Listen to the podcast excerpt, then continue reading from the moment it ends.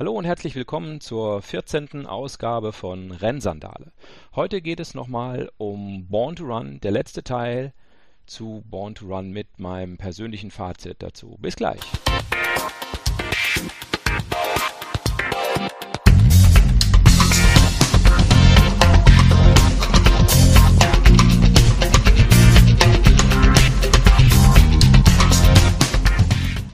Dass ihr dabei seid bei meinem Faktencheck äh, zum Thema Born to Run. Und äh, ich habe mir heute zwei Fakten vorgenommen. Einmal das Thema Ausdauerjagd und ähm, dann im Prinzip die Aussage, dass Menschen die besten Ultraläufer der Welt sind. Fangen wir an mit dem Thema Ausdauerjagd. Das ist inzwischen ähm, ein äh, Lieblingsthema von mir geworden, weil ich da so ein bisschen für mich recherchiert habe und auch auf ein anderes Buch gestoßen bin, was Bezug auf diese Ausdauerjagd äh, oder Hetzjagd äh, nimmt. Das Buch heißt Laufen und ist von Bernd Heinrich, ähm, einem Biologen, Professor für Biologie, der in den USA lebt, deutsche Wurzeln hat und äh, selber im Ultralaufen ähm, einen Rekord aufgestellt hat, der zumindest lange Zeit nicht gebrochen wurde. Über 100 Kilometer, glaube ich. Ähm, ja, das Buch, ähm, ganz kurzer Ausflug dahin. So die ersten 85 Seiten fand ich relativ langweilig, aber danach äh, nimmt die Anzahl der Zettel bei mir deutlich zu. Ich packe euch ähm, das Ganze in die, in die Show Notes. Okay, es gibt einen Abschnitt, da wird äh, beschrieben, wie David Carrier ähm, einen Versuch macht, um den Nachweis zu erbringen, dass der Mensch eben über Ausdauerjagd oder Hetzjagd äh, Tiere zu Tode hetzen kann. Und ähm, das hat mich so ein bisschen äh, ja, stutzig gemacht, weil er von Antilopen ähm, die Rede ist, die in Wyoming zu Tode gehetzt werden. Und ähm, ich habe erst gedacht, naja, vielleicht ist irgendwie so ein Übersetzungsfehler oder so, aber nee, da steht auch wirklich im englischen Text so drin. Ähm, ist also kein Übersetzungsfehler, habe ich übrigens auch noch keinen gefunden, irgendwie ein Übersetzungsfehler.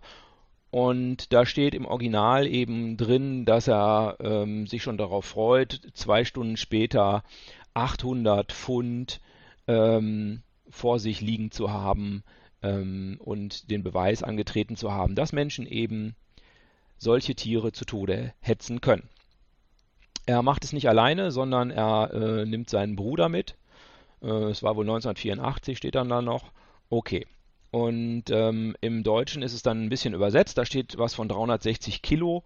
Okay, Antilope 360 Kilo, das kann vielleicht schon sein. Äh, jetzt muss man eines wissen, es gibt eigentlich gar keine Antilopen. Das ist ein bisschen so ähnlich wie mit Bielefeld. Ähm, Antilopen ist irgendwie wohl so ein ähm, nicht wissenschaftlicher Sammelbegriff für alle möglichen Arten von Tieren.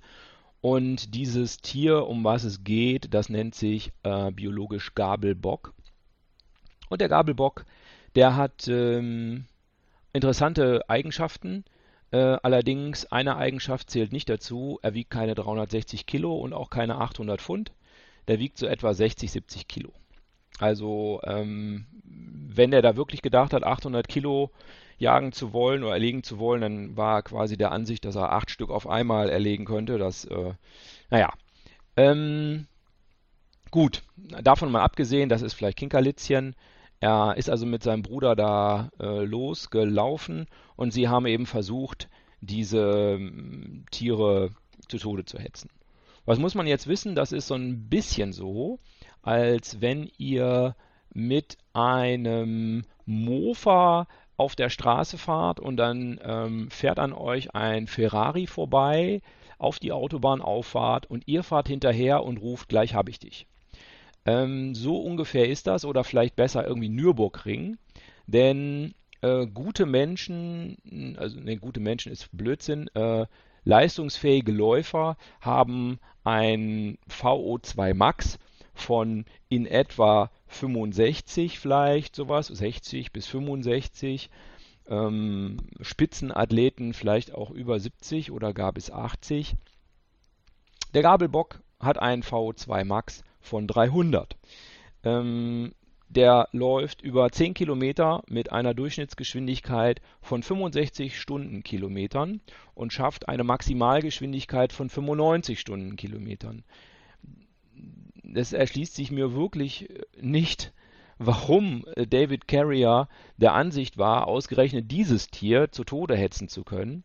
Ich kann mir es eigentlich nur so erklären, also abgesehen davon, wenn er total blöde wäre, das kann ich mir jetzt nicht vorstellen. Er hat es immerhin später zu einer Professur in Biologie gebracht, ähm, dass er vielleicht gedacht hat, wenn ich schon was zu Tode hetze, dann auch quasi King of the Road oder King of the, weiß ich nicht, Weideland, ähm, King of the Grass, äh, denn dann habe ich es absolut bewiesen. Also wenn man diese Tiere, dann kann man auch jedes andere Tier zu Tode hetzen. Das kann ich mir nur vorstellen, dass das äh, vielleicht äh, sein Ansinnen war. Ich habe versucht, äh, ihn danach zu fragen, habe ihm eine E-Mail geschickt, hat mir leider nicht geantwortet. Insofern muss ich die Antwort, warum er ausgerechnet dieses wirklich schnellste Landtier ähm, ausgewählt hat, vielleicht nicht in absoluter Geschwindigkeit schnellstes Landtier, aber über 10 Kilometer schnellste Landtier. Ähm, ja, jetzt muss man sich das vorstellen. Ähm, ein Gabelbock braucht also für 10 Kilometer unter 10 Minuten. Äh, der Weltrekord für 10 Kilometer liegt ja bei 26 Minuten. Jetzt müssen wir vielleicht ein bisschen was draufpacken, weil David Carrier vermutlich kein Spitzenathlet war und er auch nicht äh, irgendeinen Rundkurs äh, auf 400 Meter Bahn läuft oder irgendwie sowas, sondern durchs Gelände gelaufen ist. Also sagen wir mal, er hat vielleicht 35 Minuten gebraucht. Das heißt, er hat das Tier gehetzt und dann hatte das, ähm, wenn es denn so weit gelaufen ist, hätte es immer 25 Minuten Zeit gehabt, äh, sich wieder zu erholen und abzukühlen und auszuhecheln. Ich kann mir nicht vorstellen, dass das irgendwie funktioniert. Also ähm, es hat tatsächlich auch nicht funktioniert. In der Begründung gibt es eine etwas andere Begründung, nämlich dass die Tiere sich in der Herde immer wieder vermischt haben. Es ist, wird also im Prinzip auf die Unfähigkeit von David Carrier abgehoben, weil er einfach diese Art von Jagd nicht gewohnt ist. Und dann gibt es ja danach auch noch den Bericht aus Afrika mit, den, mit dem Stamm der San, äh, ich hoffe, man spricht so aus, ähm, die äh, Tiere auch zu Tode gehetzt haben in der Gruppe, also eine größere Gruppe von, von Männern das gemacht hat und die dann auch sehr genau Spuren lesen konnten, ähm, angeblich am Code irgendwie äh, ablesen, welches Tier das war. Gut, mag alles sein. Äh, und da wird im Prinzip darauf abgehoben, dass er das nicht geschafft hat, weil er eben diese Fähigkeiten des Spurenlesens nicht hatte und die Tiere, die er gehetzt hat, sich immer in der Herde vermischt haben. Allerdings, wie gesagt, ähm, würde ich jetzt persönlich erwarten, dass das auch nicht klappen würde, wenn man die, den Gabelbock orange anmalt oder Fähnchen oben drauf macht und man immer genau wüsste, hinter welchem man denn nur herlaufen müsste und welchen man hetzen müsste. Weil der Gabelbock eine Ausdauerleistungsfähigkeit hat, die etwa fünfmal so hoch ist wie ein sehr guter äh, Athlet. Ich mache mal vielleicht einen kurzen Ausflug in die Thematik VO2 Max. VO2 Max ähm, ist ein Wert, der in Milliliter angegeben wird. Das sind Milliliter pro Minute und dann normalerweise pro Kilo Körpergewicht, die der Körper verarbeiten kann. Und ähm, das heißt, ähm, ein Gabelbock mit 300 kann eben 300 Milliliter O2, also Sauerstoff, verarbeiten in seinem Körper, während ein Mensch eben nur 65 ähm, Milliliter verarbeiten kann pro Kilo jeweils gerechnet, damit man es vernünftig vergleichen kann. Also ich glaube, wie gesagt, ähm, das Rennen würde äh, merkwürdig ausgehen. Ich habe ein bisschen recherchiert, wie denn diese Rennen in der Natur ähm, vielleicht früher wirklich ähm, ausgegangen sind. Und wenn man da ein bisschen nachliest, da wird auch äh, in dem Buch von Bernd Heinrich äh, drauf eingegangen. Also er mh, hm, hat da auch irgendwie verwandtschaftliche Beziehungen zu irgendwelchen äh, Ureinwohnern Nordamerikas und hat da auch irgendwie nachgeforscht.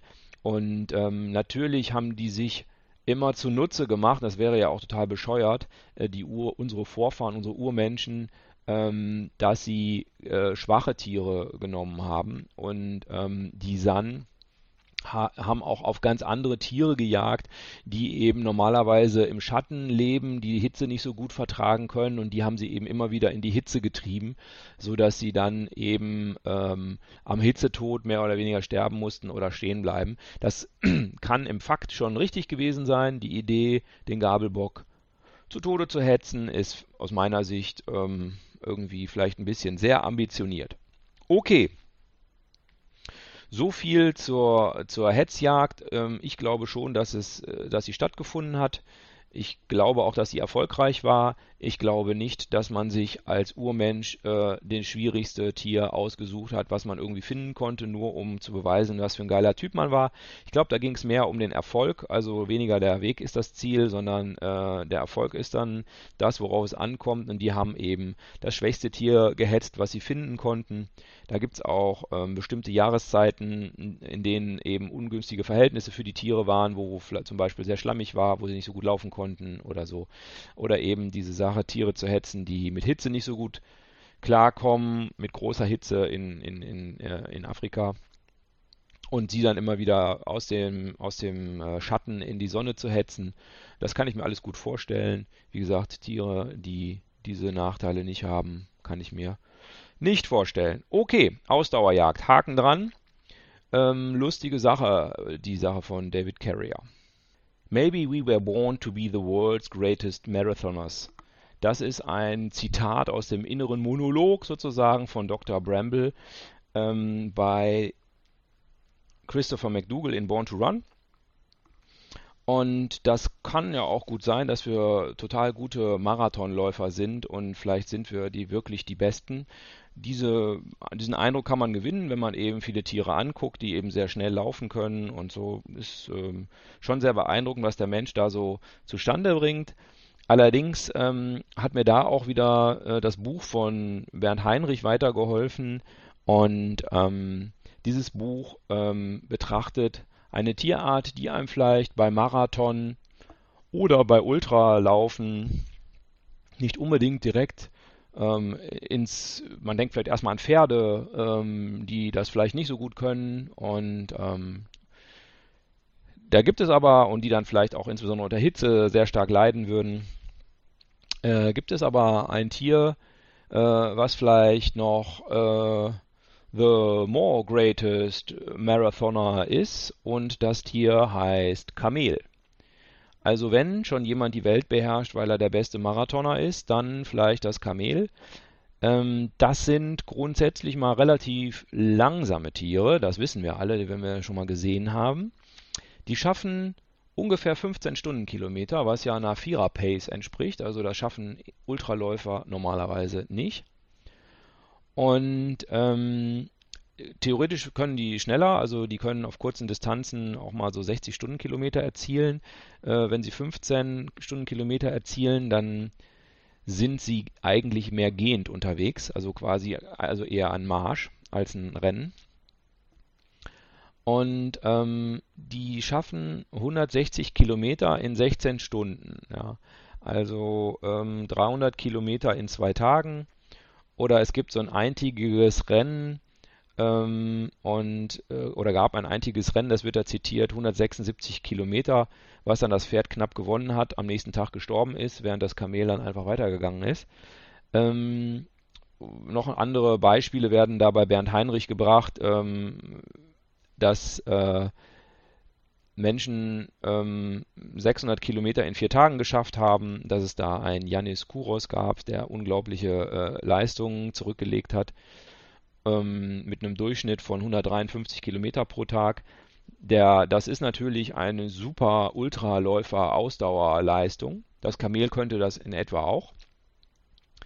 Allerdings muss das Kamel nicht alle 10 Kilometer an einem Verpflegungspunkt vorbeikommen. Und das ist eben der Unterschied.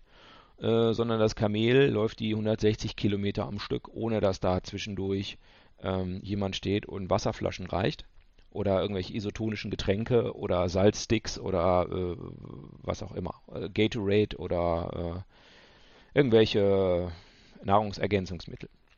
Und insofern müsste man dann, wenn man das ganz ehrlich sagt, zumindest beim Kamel sagen, dass es der bessere Ultraläufer ist, Wir sind ja bei Läufern. Vögel gibt es natürlich sowieso, die viel längere Strecken am Stück schaffen, als äh, wir Menschen laufen können. Ne, die, klar, die fliegen ja ähm, immer zwischen Norden und Süden hin und her. Das haben wir schon in der, in, in der Schule gelernt, Zugvögel. Und da sind ja 3000 Kilometer mal nix. Und äh, die brauchen da kein halbes Jahr für. ähm, ja, also wenn jemand der beste Ultraläufer der Welt ist, dann das Kamel und eben nicht der Mensch. Jetzt äh, ist die Frage, müssen wir vielleicht den Kopf in den Sand stecken und bringt das mit diesem ganzen Laufen nichts? Ist ja irgendwie schade, dass doch so eine gewisse Reihe von Aussagen in dem Buch so nicht stimmen. Und äh, ihr merkt, es wird jetzt trauriger, depressiv. Und ich kann euch nur raten, einfach vor den Fernseher setzen und Fußball-WM gucken mit dem Laufen, das bringt eh nichts. Ja, also die meisten anderen in eurem Umfeld haben es ja schon immer gewusst, dass Laufen nichts für sie ist. Insofern, die haben bestimmt recht gehabt. Nein, natürlich nicht. Totaler Quatsch. Äh, natürlich ist der Mensch zum Laufen gemacht. Wozu auch sonst? Da gibt es ja dieses wunderbare ähm, Zitat von Zatopek, was ihr auch auf dem Rücken des Buches findet. Fisch schwimmt, Vogel fliegt, Mensch läuft. Naja, was sollten wir auch sonst machen? Also Fortbewegung des Menschen kann ja eigentlich nur Laufen sein. Beim Laufen sind wir nicht besonders schnell, wir können aber relativ lange laufen. Ähm, das ist garantiert so. Wir sind da zwar nicht Nummer 1 Weltrangliste, vielleicht Nummer 2 oder Nummer 3. Das muss uns aber überhaupt nicht abhalten, davon zu laufen. Denn wenn wir uns angucken, wie gut wir schwimmen und das mit irgendwelchen Wesen vergleichen, die im, im Meer leben, dann wissen wir alle, dass wir noch viel schlechter schwimmen, als wir laufen können. Und wenn wir dann zum Fliegen kommen, naja gut, ähm, außer auf die Schnauze fliegen wir ja gar nicht. Insofern, ja, ganz klarer Fall. Wir sind zum Laufen gemacht. Das äh, glaube ich, dafür braucht man auch keinen wissenschaftlichen Beleg. Alle anderen Sachen schließen sich einfach aus als Fortbewegungsart. Äh, Gut, wir sind wahrscheinlich ähm, nicht so ausdauernd wie Kamele, wir sind nicht so schnell wie, den, wie der Gabelbock, aber wir haben eben andere ähm, Fähigkeiten, die uns die Evolution sozusagen mitgegeben hat. Und Evolution bedeutet ja immer Anpassung an irgendeinen Umstand und eben auch ähm, einen Kompromiss einzugehen. Die Gabelböcke beispielsweise lächeln natürlich über jeden ähm, Spitzenathleten, äh, der versucht irgendwie 5000 Meter zu laufen, aber sie lächeln dann nicht mehr, wenn sie nicht genug Nahrung finden. Da ähm, sie haben nämlich keine Fähigkeit, ordentlich Fettpolster anzulegen. Das heißt, die sind extrem darauf angewiesen, dann auch immer Futter zu finden. Hm, wie wir alle wissen, die wir schon mal vielleicht versucht haben, schneller zu laufen. Wenn man schneller laufen will, ist Gewicht ein echtes Thema. Äh, beim 5-Kilometer-Lauf wird gesagt, pro Kilo ist man etwa 20 Sekunden schneller. Natürlich nur dann, wenn man das Kilo nicht mit äh, sich herumschleppt. Und ähm, es geht natürlich auch um Kilo Muskelmasse, Kilo Fett, Kilo Wasser. Ich glaube, ihr wisst, was ich meine. Ähm, darum ist dieser Gabelbock eben absolut auf Geschwindigkeit äh, gemacht.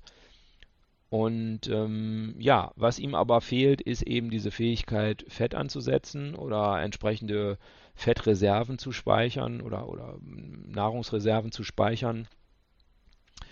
Da ist der Mensch äh, begnadet, er kann nämlich jederzeit Fett ansetzen. Ich weiß nicht, ob der ein oder andere es von euch schon mal gemerkt hat. Man kann ganz unabhängig von der Jahreszeit sich kräftig einen Wanz anfressen. Das ist heutzutage vielleicht eine doofe Eigenschaft. Ähm, aber wenn man in die Geschichte des Menschen guckt, da muss man wahrscheinlich gar nicht so wahnsinnig weit zurückgucken, ist das ein super Vorteil. Alle Tiere, und da auch wieder Bernd Heinrich äh, in Laufen sehr schön erklärt, alle Tiere, die das können, also zum Beispiel Bären ja, oder bestimmte Vogelarten, die das können, ähm, sind einer Situation ausgesetzt gewesen, wo das Nahrungsangebot geschwankt hat. Also wo es zum Beispiel dann im Herbst einen unglaublichen Überfluss gibt, siehe jetzt Bären, ja, die dann eben die Lachse angeln. Und dann gibt es eben saure Gurkenzeit äh, und da macht der Bär dann einfach Winterschlaf. Gut, der Mensch macht eben keinen Winterschlaf, aber äh, im Prinzip ist es genau diese Sache. Es gibt eine Zeit, da gibt es unglaublichen Überschuss und das muss man dann nutzen, um zu überleben. Das ist bei vielen Tieren so, dass dieser Überschuss mit einer bestimmten Jahreszeit einhergeht. Das heißt, der Bär kann sich wahrscheinlich, ich weiß es jetzt beim Bären nicht genau, aber der kann sich wahrscheinlich im Winter gar keinen Wanz vollfressen. Es gibt also eine ganze Reihe Tiere, die erst dann wirklich zunehmen, wenn es zum Beispiel äh, eine gewisse Frost äh, mal gegeben hat oder wenn der Sonnenstand irgendwie besonders ist. Und erst dann können die sich wirklich Fett anfressen, weil es vorher gar nicht funktioniert. Und der Mensch, der hat eben die unglaublich tolle Fähigkeit, jederzeit Fett ansetzen zu können. Wie gesagt, heutzutage äh, eher Nachteil, weil wir natürlich immer ein Nahrungsüberangebot haben ähm, und jederzeit eben so viel essen können, wie wir wollen und entsprechend sehr viel zunehmen können. Aber biologisch gesehen eben eine tolle Anpassungsfähigkeit an und gibt uns eine enorme Flexibilität. Ein Punkt, der, äh, den ich auch sehr spannend fand, ähm, ist eben diese Anpassung. Wir laufen ja auf zwei Beinen.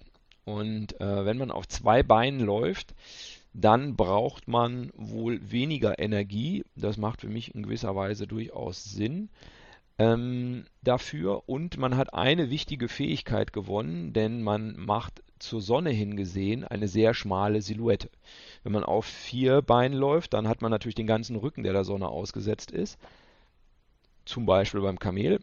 Ähm, wenn man als Mensch aufrecht läuft, hat man natürlich einen enormen Vorteil, weil nur der Kopf und die Schultern der Sonne ausgesetzt sind, der restliche Körper mehr oder weniger im Schatten liegt oder eben nicht so viel Oberfläche bietet, dass die Sonne darauf scheinen kann.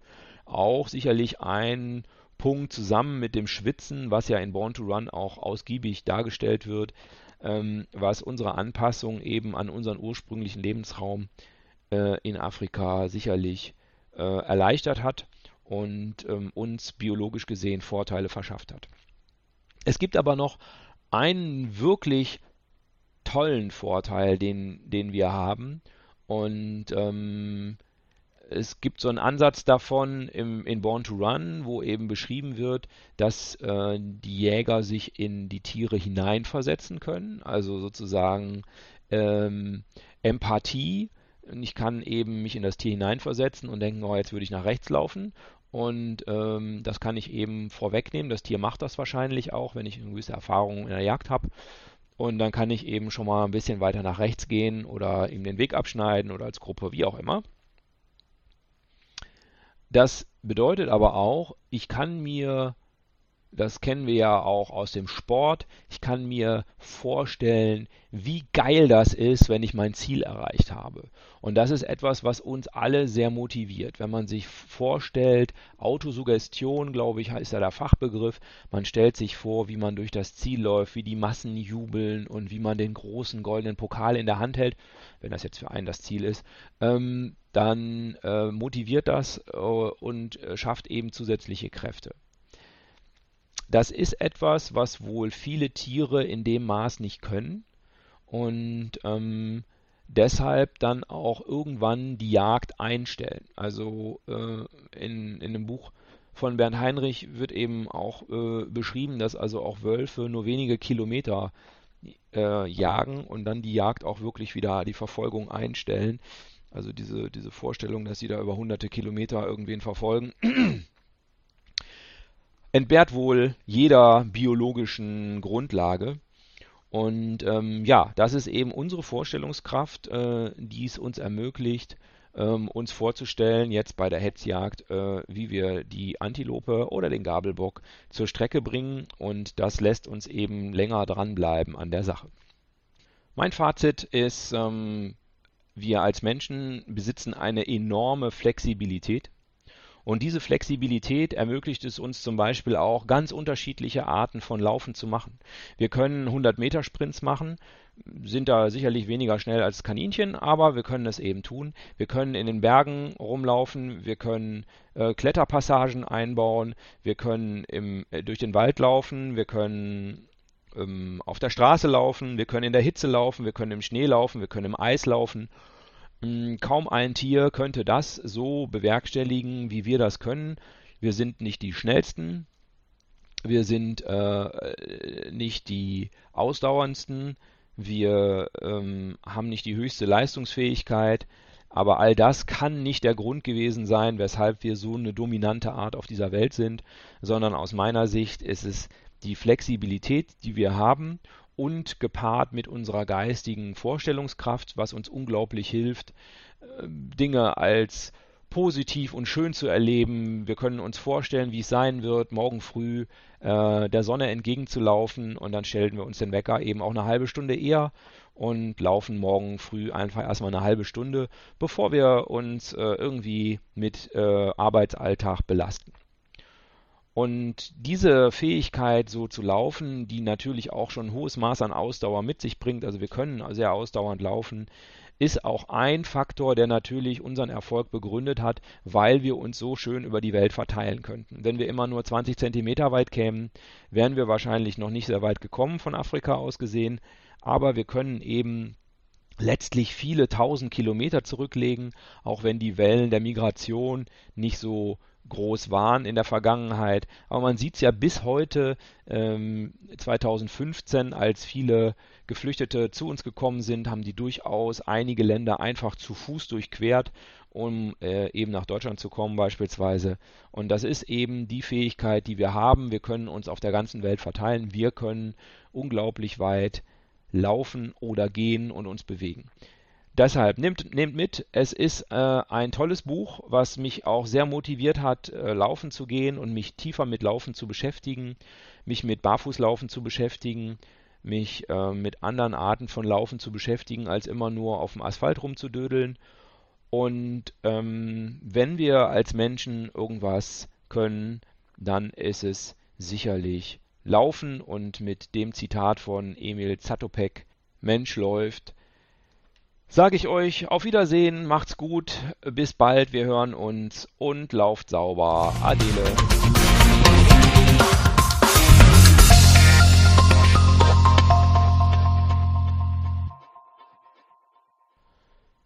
Klasse, dass du mir bis hierher zugehört hast. Äh, wenn es dir gefallen hat, würde ich mich total freuen, wenn du 5 Sterne bei iTunes vergibst, mir vielleicht einen Daumen hoch bei Facebook gibst oder gar einen Kommentar mal schreibst, wie denn dieses Buch Born to Run für dich war und ob dir meine persönlichen Forschungen geholfen haben oder ob du sie irgendwie ein bisschen unnütz findest, weil ein ganz anderer Aspekt dich an dem Buch fasziniert.